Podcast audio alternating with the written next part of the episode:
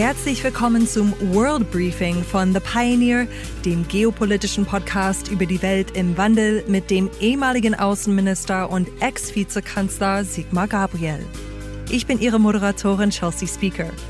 Bei diesem Talk waren wir übrigens mit unserer Pioneer One und mit Sigmar Gabriel auf der Spree im Berliner Regierungsviertel unterwegs. Dort haben wir dieses Gespräch vor einem Live-Publikum geführt. Ich wünsche Ihnen viel Spaß beim Hören. Seit einem guten halben Jahr gibt es Krieg in der Ukraine. Und seit mehreren Monaten gibt es auch Sanktionen, die wir gegen Russland verhängt haben, in der Hoffnung, Russland von der globalen Wirtschaft abzukoppeln. Jetzt versucht Russland, uns von Energielieferungen abzukoppeln. Haben wir uns da ins eigene Knie geschossen? Ich hoffe, dass niemand die Illusion hatte, dass Wladimir Putin das einfach so hinnehmen wird. Also wenn wir äh, mit auf diesen Krieg gegen die Ukraine mussten wir reagieren als Europäer, als das, was wir den demokratischen Westen genannt haben. Wenn wir nichts gemacht hätten, wäre es ja quasi eine Einladung gewesen äh, für ihn, es äh, als nächstes im Baltikum oder in Polen zu probieren.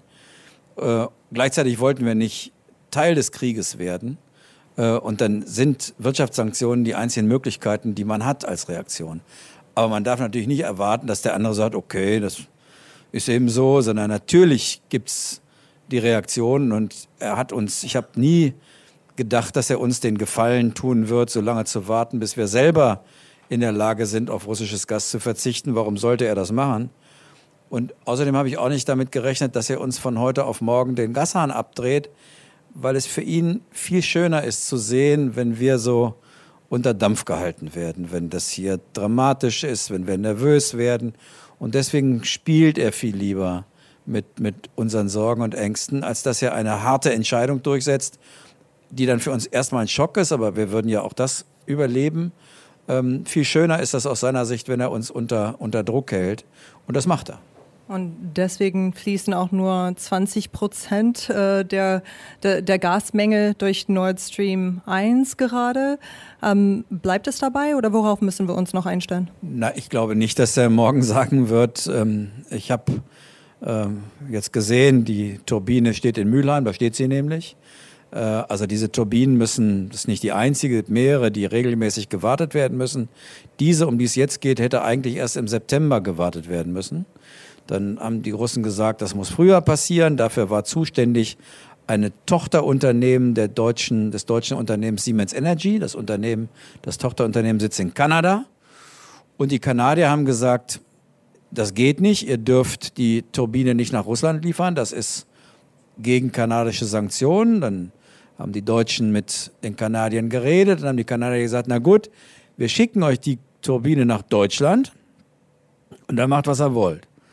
Und jetzt sagt Russland, nee, ähm, und bringt alle möglichen fadenscheinigen Begründungen dafür an, dass da dieser Transport nicht stattfindet. Da entstand auch dieses schöne Bild von Olaf Scholz. Ja, ich bin nicht so sicher, ob das so eine kluge Aktion war, sich neben der Turbine fotografieren zu lassen, weil das ja eher auch ein bisschen zeigt, wie hilflos wir sind. Äh, aber dass natürlich Wladimir Putin ein Interesse daran hat, uns unter Druck zu halten. Ich glaube, darüber darf man sich keine Illusionen machen. Und selbst wenn die Turbine morgen geliefert wird, dann wird übermorgen irgendwas anderes passieren.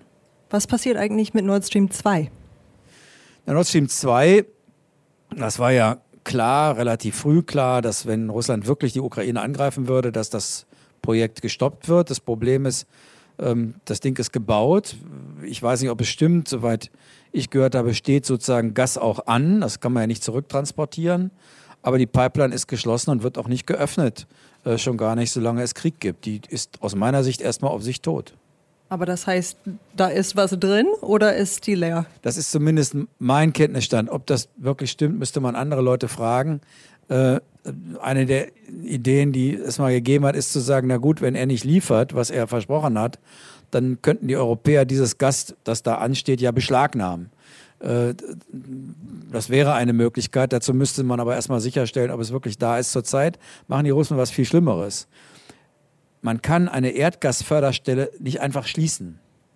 Man kann nicht einfach einen Hahn umdrehen, dann bleibt das drunten, sondern die fackeln das ab. Die fackeln unglaublich viel Erdgas einfach ab mit entsprechenden CO2-Emissionen.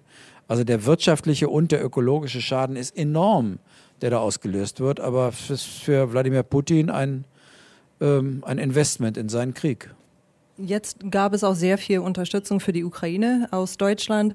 Wenn es tatsächlich Engpässe geben sollte, jetzt im Winter zum Beispiel, wird unsere Unterstützung für die Ukraine weiterhin politisch tragbar bleiben? Also erstens hoffe ich das, weil wenn wir jetzt einknicken, äh, nochmal, das ist eine Einladung für ihn, es bei nächster Gelegenheit woanders zu versuchen. Das wäre der absolute Gewinn. Ich glaube auch nicht, dass wir in diesem Winter das große Problem kriegen. Meine Vermutung ist, ich bin nun auch schon länger nicht mehr da äh, im Wirtschaftsministerium zu Hause, aber meine Vermutung ist, dass wir mit den jetzt erreichten Füllständen der Gasspeicher und den zusätzlichen Gasimporten, die Robert Habeck ähm, äh, sichern konnte, dass wir diesen Winter einigermaßen gut überstehen. Das kann schon sein, dass es an einigen Stellen Eingriffe gibt, also dass wir, weiß ich nicht, die Temperaturen in öffentlichen Gebäuden ein oder zwei Grad niedriger machen und so, aber alles nichts, wo ich sagen würde, ist dramatisch. Die Frage ist, was passiert eigentlich danach? Weil wenn wir die Füllstände der jetzigen Gasspeicher dann fast auf Null bringen, weil wir über den Winter wollen und über das Frühjahr, gelingt es uns dann eigentlich im nächsten Jahr nochmal ausreichend Gas zu vertretbaren Preisen zu organisieren, um das das zweite oder dritte Mal zu machen.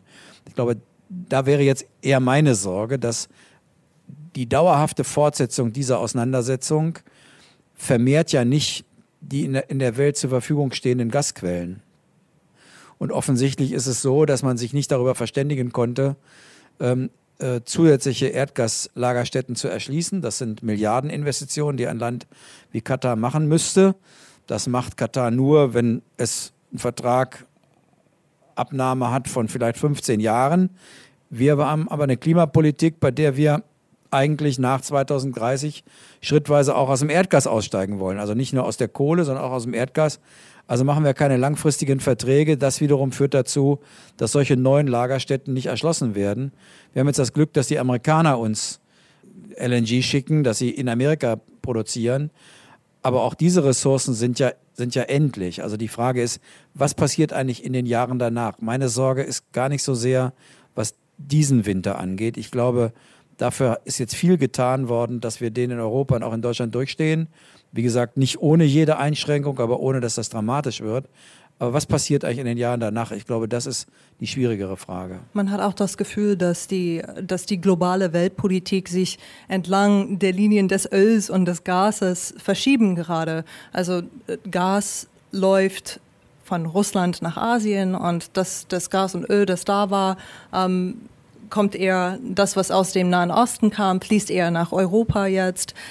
Gab es diese Verschiebungen schon immer und wir haben sie einfach nicht wahrgenommen oder sind sie tatsächlich im letzten halben Jahr stärker geworden?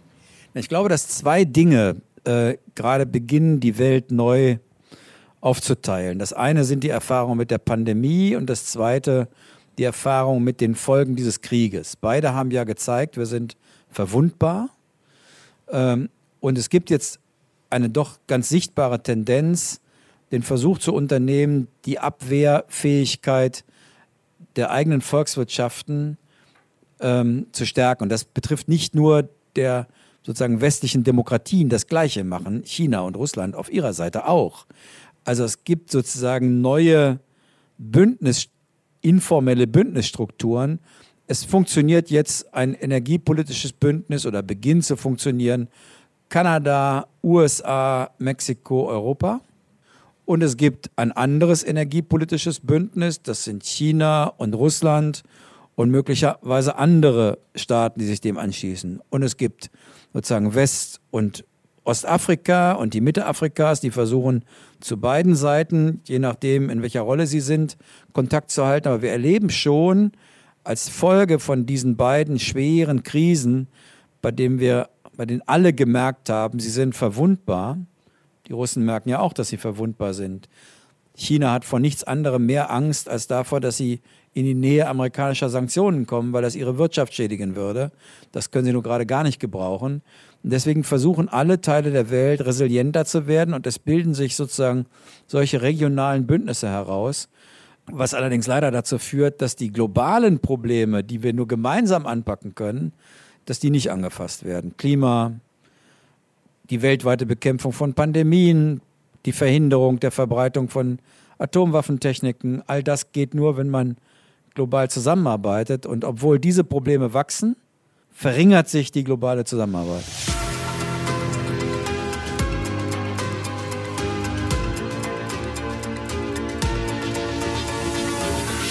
Soweit der Einblick in das heutige Gespräch, in dem wir natürlich noch auf sehr viele verschiedene Aspekte der aktuellen geopolitischen Lage, zum Beispiel auf die außenpolitischen Ambitionen der Vereinigten Staaten in Asien, eingehen werden. Die komplette Folge hören Sie als Teil unserer Pioneer-Familie. Kommen Sie mit an Bord. Wir bieten werbefreien Qualitätsjournalismus, der weit über diesen Podcast hier hinausgeht. Alle Informationen dazu finden Sie auf thepioneer.de. Ich hoffe, wir hören uns bald in aller Ausführlichkeit wieder. Ihre Chelsea Speaker.